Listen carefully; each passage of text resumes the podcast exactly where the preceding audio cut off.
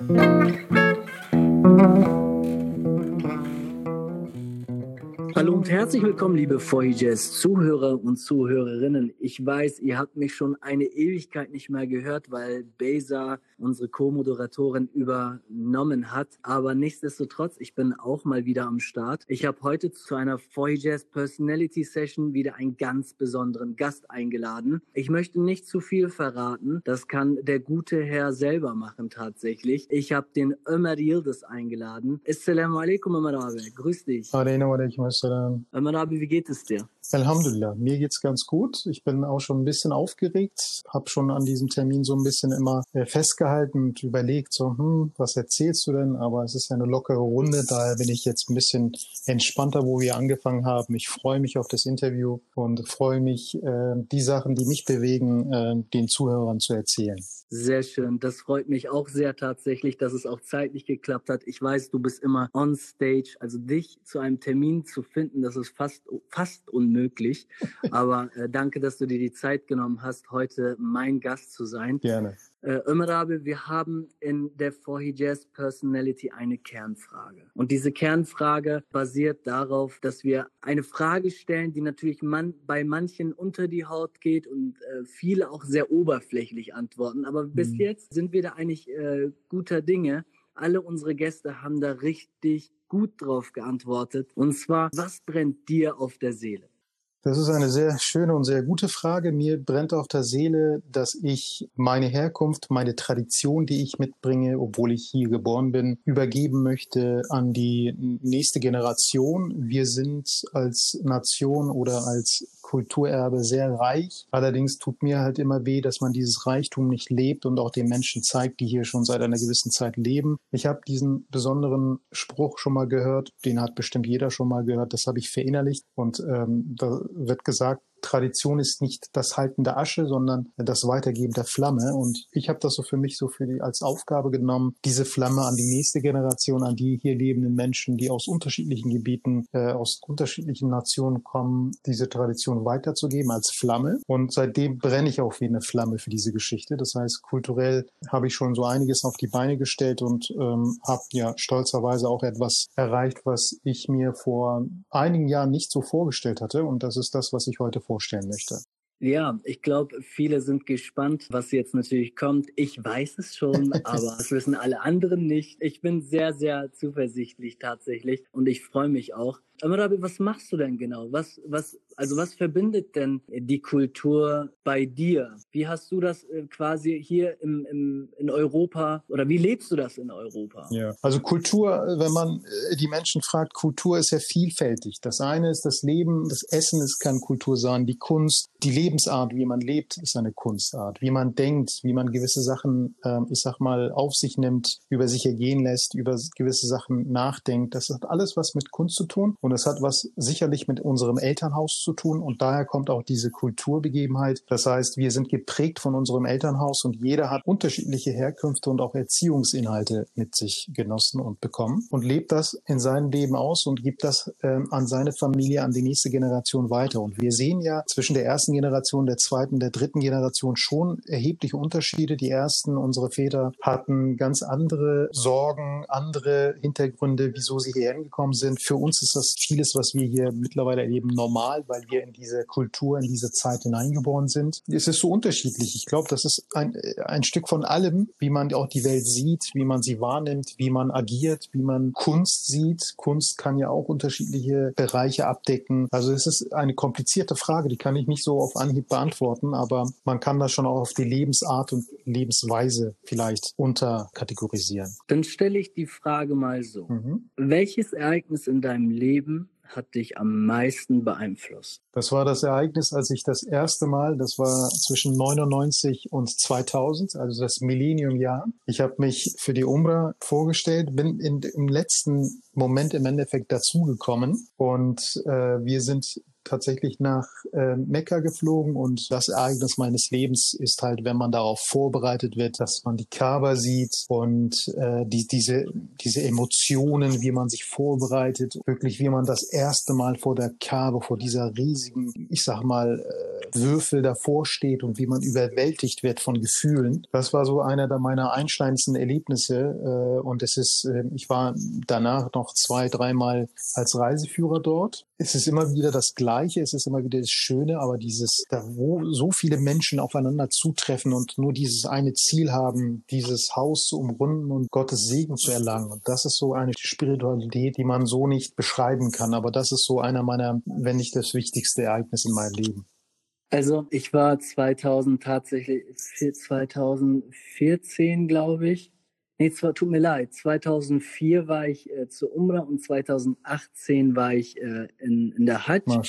Für mich war zum Beispiel, äh, ich hatte wirklich irgendwie so einen Kulturschock. Mhm. Ich habe noch nie so viele Nationen auf einen Haufen gesehen vor allem in der, in der Hajj. Ja. Und so viele verschiedene Persönlichkeiten an Menschen auch nicht. Der Gedanke vor Hijaz ist ja, verbinde den Orient mit dem Occident. Mhm. Und äh, ging es dir auch so, dass als, als du da warst, hast du dich eher so heimisch gefühlt, ja, du irgendwie doch unbedingt. Ähm, dass, dass du so dieses Gefühl hattest, hey, da, da gehöre ich hin? Richtig. Oder war das erstmal so für dich, so ein anderes Gefühl. Nein, es, es war überhaupt nicht fremd, sondern es war genau ähm, so, wie kann man das beschreiben, wie dieses Puzzle, was du vor dir hast und du hast das letzte Stück dann reingestellt und bist glücklich, dass du das erreicht hast, weil wir kennen das ja schon seit unserer Kindheit, dass man auch das Ziel hat, äh, einmal im Leben diese Pilgerfahrt durchzuführen. Wir haben es immer gesehen und das war immer auch beschrieben. Ich hab, ich konnte das erst, als ich da war und diese Gefühle äh, verinnerlicht hatte, habe ich verstanden, was die Leute gemeint haben. Es gibt ja immer diese Weisheit, ich kann dir erzählen, was ich will, aber wenn du nicht da warst, kannst du das nicht nachvollziehen. So und ich habe das immer so blöd gefunden und gesagt, was soll das dann bedeuten? Ne? Und erst wenn man dieses Gefühl da erlebt hat,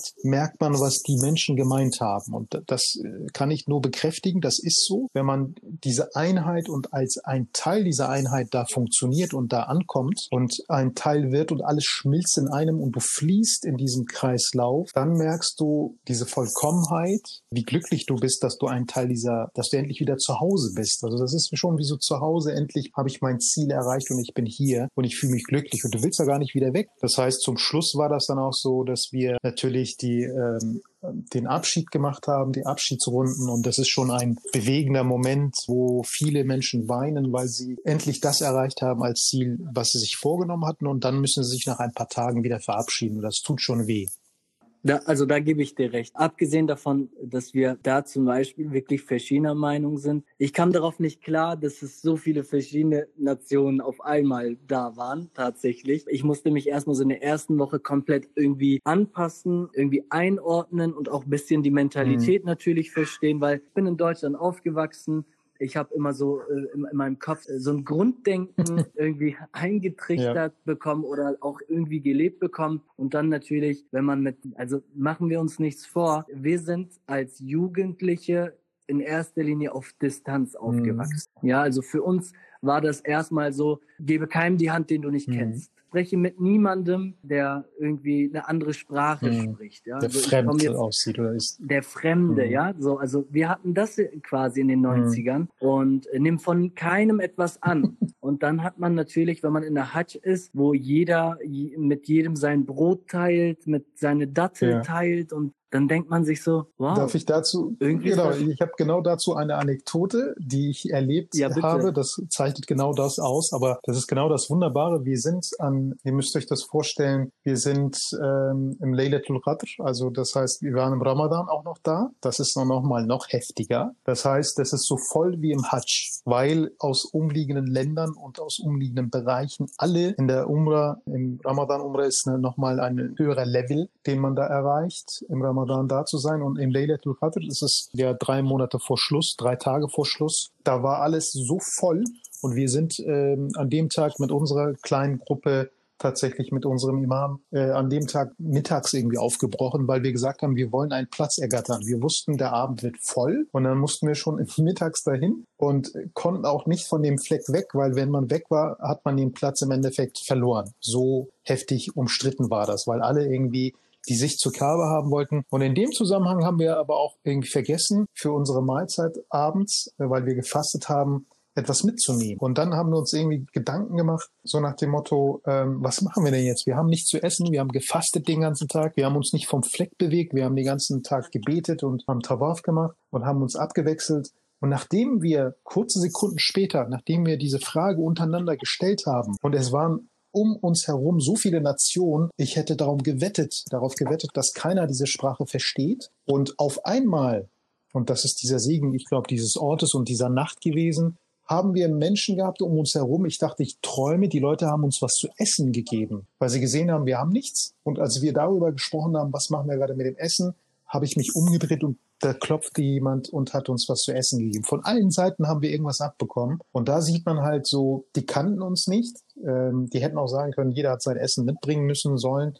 Nein, wir haben das nicht mal angedeutet oder nicht mal angesprochen, sondern nur untereinander kommuniziert, Mensch, wir haben das Essen vergessen, haben uns alle Leute irgendwie drumherum unser Essen gegeben und das war so, dachte ich, bin im Traum und wach jederzeit auf. War so schön, diese gemeinsame Stunden dort und äh, das zeigt wieder, dass wir in unserer Kultur, in unserer Religion dieses Teilhaben, miteinander teilen, dass das mehr wird und mhm. nicht weniger. Und das habe ich da schon wirklich ernsthaft zu spüren bekommen. Das war überwältigend, es war eine Gänsehautstimmung. Also weil die uns die unsere Sprache nicht verstanden haben, mhm. aber es hat dazu beigetragen, irgendwie war das dann irgendwie kommuniziert anscheinend, vom wie, wie auch immer. Ich kann mir das nicht erklären, aber auf einmal hatten wir alle was zu essen da. Das kann ich bestätigen. Und, und ich sage auch grundsätzlich, Hatsch-Geschichten sind eigentlich die schönsten Geschichten. Und Hatsch-Freundschaften sind auch die schönsten Freundschaften. Die bleiben einfach. Aber Du hast was richtig Tolles gesagt, Kultur. Und kommen wir mal zu diesem Thema, Kultur. Du hast eigentlich eine sehr alteingesessene Kultur nach Deutschland gebracht. Und jetzt komme ich natürlich zu dem Thema, wo jetzt äh, viele sich fragen, okay, was ist das denn und was, was passiert ja. da? Du hast eine bestimmte Sportart. Mhm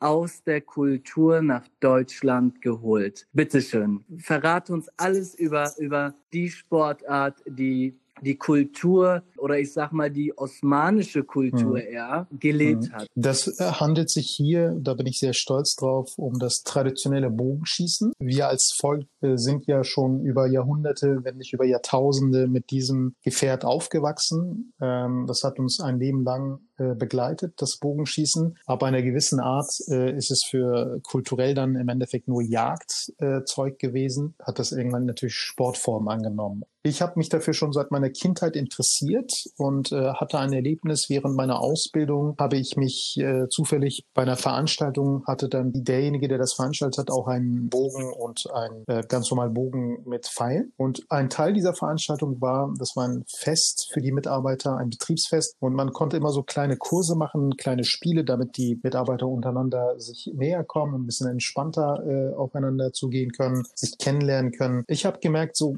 Bogenschießen, da habe ich im Endeffekt, als ich mich damit auseinandergesetzt habe, habe ich zwei Stunden nur noch Bogen geschossen, das, als ob, ob ich das schon immer gemacht hätte. Derjenige, der mir das äh, anvertraut hat, Beil und Bogen, sagte dann im Endeffekt, bist du sicher, dass du das das erste Mal gemacht hast? Und nach zwei Stunden intensiven Schießen konnte ich mich mit dem, der das schon seit Jahren lang machte, messen. Das heißt, wir haben einen Wettbewerb gemacht. Er hat zwar knapp gewonnen und danach sagte er, du schwindelst doch hier, du hast das bestimmt schon vorher irgendwo gelernt. Ich sagte nein. Und da äh, kommt wieder dieses, das liegt bei uns im Blut. Das heißt, wenn ich, als ich das auch woanders vorgestellt habe und die Leute mal schießen lassen habe, habe ich gemerkt, irgendwie braucht man nicht sehr viel zu erklären. Die Leute nehmen es und schießen, so in, intuitiv eigentlich. Ne? Das hat mich zum ersten Mal da gepackt. Das ist aber allerdings schon auch äh, über 20 Jahre her. Danach hat mich die Flamme gepackt und gesagt, ich muss irgendwo Bogen schießen. Da war ich schon verheiratet, hatte dann Kinder bekommen und so wie es ist, man vergisst dann diesen Wunsch über Jahre habe ich dann später irgendwann wieder daran gedacht und habe äh, versucht, einen Verein zu finden,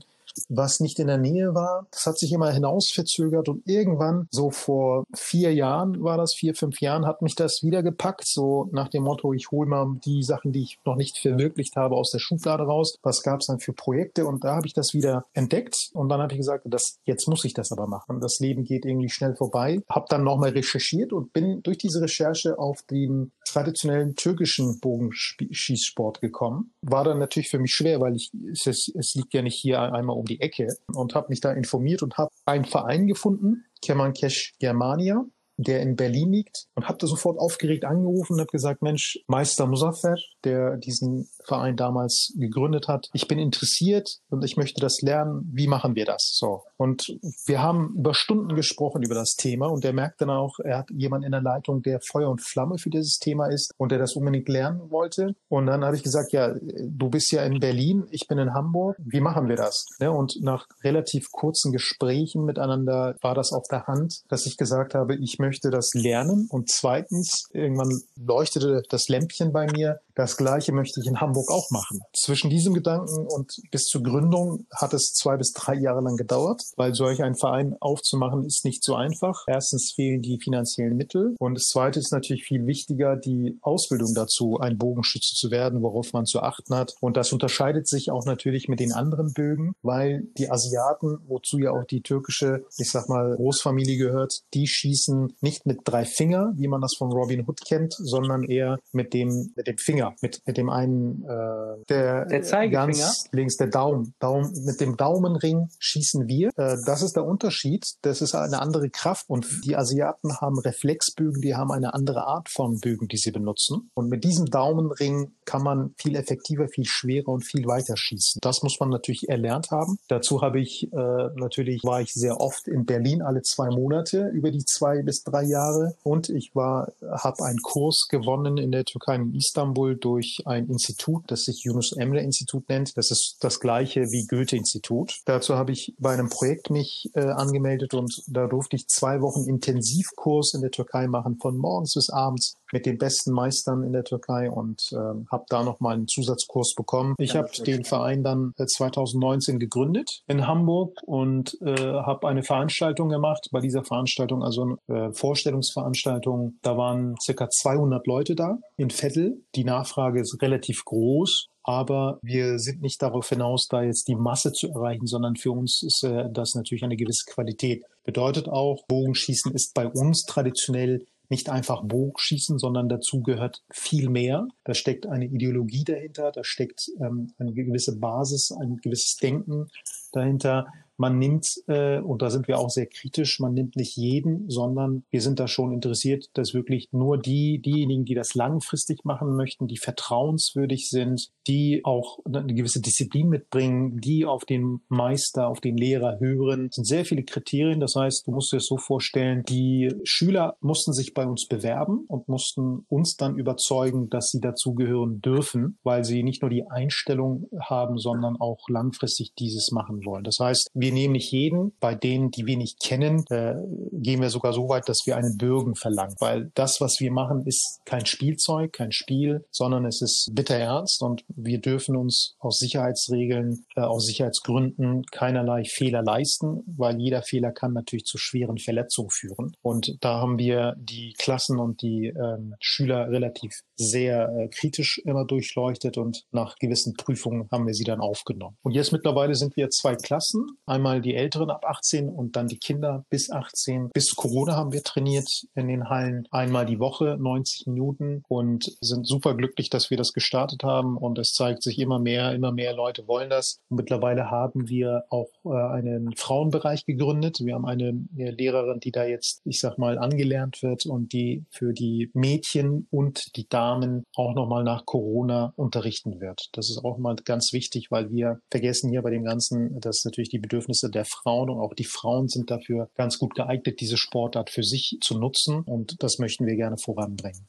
Sehr schön. Und Manabe, ja, wo, wo, kann man sich anmelden? Habt ihr eine äh, Instagram-Seite ja, oder eine Webseite, wo man sich auch Informationen ja. holen kann? Ähm, also wir haben die Seite kemankesh-hamburg.de kann man sich anschauen. Da äh, stehen gewisse Leitlinien und äh, Begründungen und nach welchen Kriterien wir auswählen. Dann sind wir auf Instagram vertreten. Das ist kemankesh.hamburg. Und auf Facebook sind wir genauso. Kemankesh Hamburg findet man äh, viele Bilder, Inhalte dazu, was wir machen, wie, wie das unsere Schüler machen. Da versuchen wir einen Einblick dafür zu geben.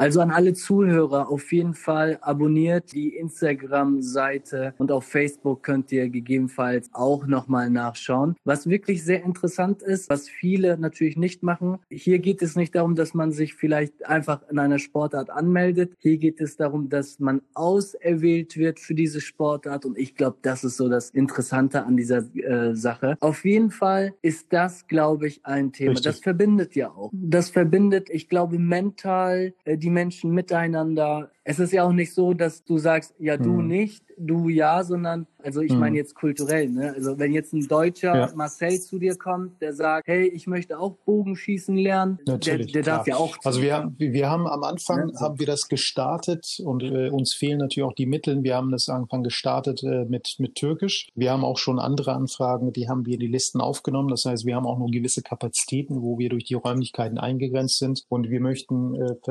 schon ein bisschen mehr auch auftreten und für alle das öffnen. Ähm, aber bevor man in die Richtung geht, wir, wir möchten langsam aber sicher wachsen. Dafür müssen die Mittel herkommen. Wir müssen die Räumlichkeiten finden. Damit sich die Leute überhaupt einmal damit auseinandergesetzt haben, möchte ich kurz nochmal erwähnen, was bringt das traditionelle Bogenschießen oder was, was hat Bogenschießen, wenn das jemand bisher vielleicht noch nicht gemacht hat, möchte ich ein paar Vorteile davon mal, die auch bewiesen worden sind. Das merken die Leute, die das ja auch bei uns machen. Es sind nur ein paar Punkte, die möchte ich zumindest hintereinander mal kurz nennen. Also es stärkt einmal das Selbstvertrauen, die Disziplin, die Koordination fördert die Motivation der Schüler. Dann haben wir bemerkt, verbessert die Koordination insgesamt von, von Jugendlichen und, und Heranwachsenden. Es stellt einen auf die Geduld und man lernt geduldig zu arbeiten, weil man ein Ziel vor sich hat. Und um was zu erreichen, muss man natürlich sich kennen. Das heißt, derjenige muss erstmal seine Grenzen des Körpers, des eigenen Körpers lernen und versuchen darüber hinauszuwachsen. Das verändert Menschen und die Schüler lernen an einem Ziel zu arbeiten, immer besser zu werden, nicht aufzugeben, zielstrebig an einem Ziel zu arbeiten, fördert natürlich die kognitiven Fähigkeiten, weil der Körper durchläuft verschiedene Prozesse beim Schießen, die man beachten muss, verbessert natürlich die Körpereigenschaften. Das heißt, wir müssen ja täglich trainieren und den Körper so weit bringen, dass er auch mit Kraft und Arm und Rücken und Bauch alles zusammengefasst als eine Einheit funktioniert und schießen kann. Äh, ein weiterer Vorteil ist, es härtet den Körper ab, fördert den Muskelaufbau, äh, verbessert die Körperhaltung und äh, man lernt halt Abläufe besser zu koordinieren im Gehirn, weil das komplexe Vorgänge sind, die hintereinander abgerufen werden und vielleicht zuletzt verbessert die Konzentration und die bessere Körperkontrolle erlangt man dadurch. Das waren einige Beispiele, die ich mal so mit erwähnen wollte, was das für ein körperlich und seelisch auch dazu beitragen kann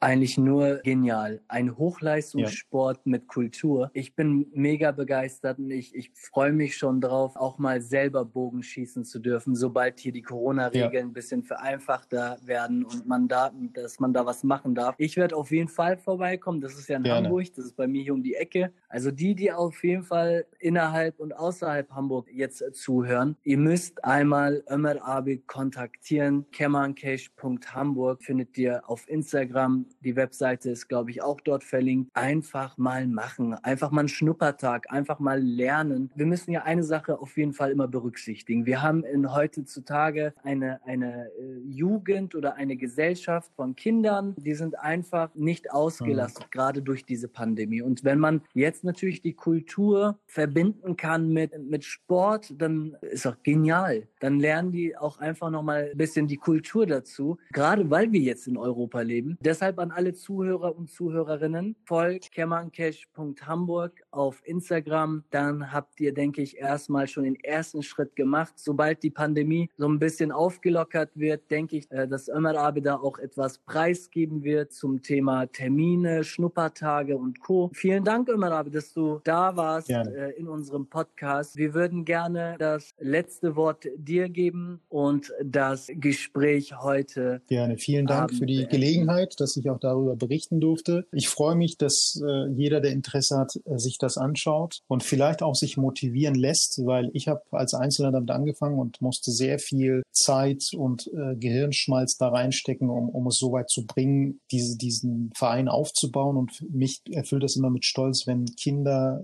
Jugendliche, Frauen zu uns kommen und sagen, das wollte ich immer schon, das ist ein Trend, davon will ich mit teilhaben. Und ich glaube, wir können damit Menschen auch beeinflussen. Das versuchen wir positiv zu tun, dass sie nicht vergessen, woher sie kommen, dass sie eine Kultur, dass sie eine Herkunft haben, dass sie dazu die Verbindung halten. Das soll nicht bedeuten, dass man gegen etwas anderes ist, sondern wir sind etwas und wir haben gewisse Wurzeln und die möchten wir aufrechterhalten. Und äh, mein Appell geht in die Richtung, ich habe es mit Bogenschießen gemacht, der eine macht das mit Kalligrafie vielleicht, der andere mit einer anderen kulturellen Vielfalt, die er aus seiner Heimat kennt, wo er sich interessiert oder sie sich interessiert, sich immer schon so in die Richtung zu hinzugezogen fühlt. Irgendjemand muss den Anfang machen. Es ist hart. Äh, man muss gegen viele Widerstände kämpfen, um es so weit zu bringen. Viel Zeit äh, investieren, obwohl man nicht weiß, ob es aufgeht oder nicht. Aber dieses Gefühl, wenn man es schafft, das kann man nicht beschreiben. Ich lade jeden dazu ein, wenn man so eine Idee hat, wo man sich selber erfüllen möchte und sagt, da möchte ich irgendwie in dieser Richtung was bewegen, sollte man auf jeden Fall diesen Weg gehen, andere Menschen inspirieren. Und ich bin super glücklich, dass ich mit dem Verein, was ich gegründet habe, mittlerweile sind wir ein Vorstand. Mittlerweile habe ich viele junge Menschen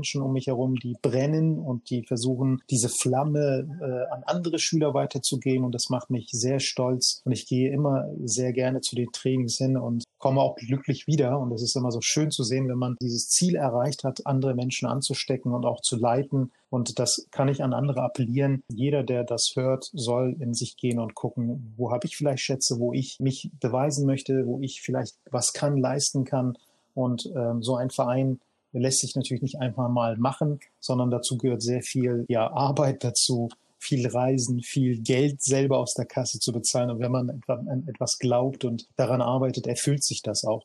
Das habe ich mir zumindest bewiesen und ich kann jeden anderen, der vielleicht daran zweifelt, ermutigen, zumindest es zu versuchen, dann kann man sich vielleicht am Ende seines Lebens sagen, ich habe es zumindest versucht und es ist nicht gegangen. Aber ohne es versucht zu haben, kann man nichts bewegen. Und daher hoffe ich, dass ich in diesem Appell den einen oder anderen vielleicht treffe. Wenn ich schon das letzte Wort habe, weil wir das Thema Kultur so kurz angerissen haben, ich habe noch andere Projekte, an denen ich jetzt arbeite, die mich äh, durch die Corona-Zeit eigentlich sehr gut aufrechterhalten haben. Ich merke hier in meinem Umfeld relativ viele Menschen, da geht's denen nicht alleine äh, relativ viele Menschen sind irgendwie so ein bisschen gestresst, depressiv. Und ich habe das Glück gehabt, dass ich gerade in dieser äh, Zeit meinen Körper ein bisschen analysiert habe, mich ein bisschen ernährungstechnisch, ich habe auf meinen Körper gehört, ich habe den verändert und hatte ein Projekt, woran ich immer, wenn ich Zeit hatte, gearbeitet habe. Das hat mich von diesem ganzen Corona-Stress ab ähm, im Endeffekt geleitet und ähm, das hat mir ein bisschen über diese Zeit sehr positiv geholfen, weil ich immer motiviert war, ein Ziel zu erreichen. Und das kann ich auch jedem äh, ans Herz legen, nicht mit negativen Dingen sich auseinanderzusetzen, sondern mit der Zukunft, mit positiven Projekten, mit Ideen. Und je mehr man sich da reinsteigert, desto mehr steckt man sich und andere damit an. Das ist zu, zuletzt noch mein Appell. Vielleicht, wenn die Zuhörer das wünschen, kann ich äh, in den nächsten Monaten, wenn es äh, wieder Platz gibt, es ist ja immer nachgefragt bei euch, kann ich ja vielleicht noch mal berichten, wie weit ich mit meinen Kulturprojekten bin. Da werde ich noch das ein oder andere in Norddeutschland inshallah bewegen.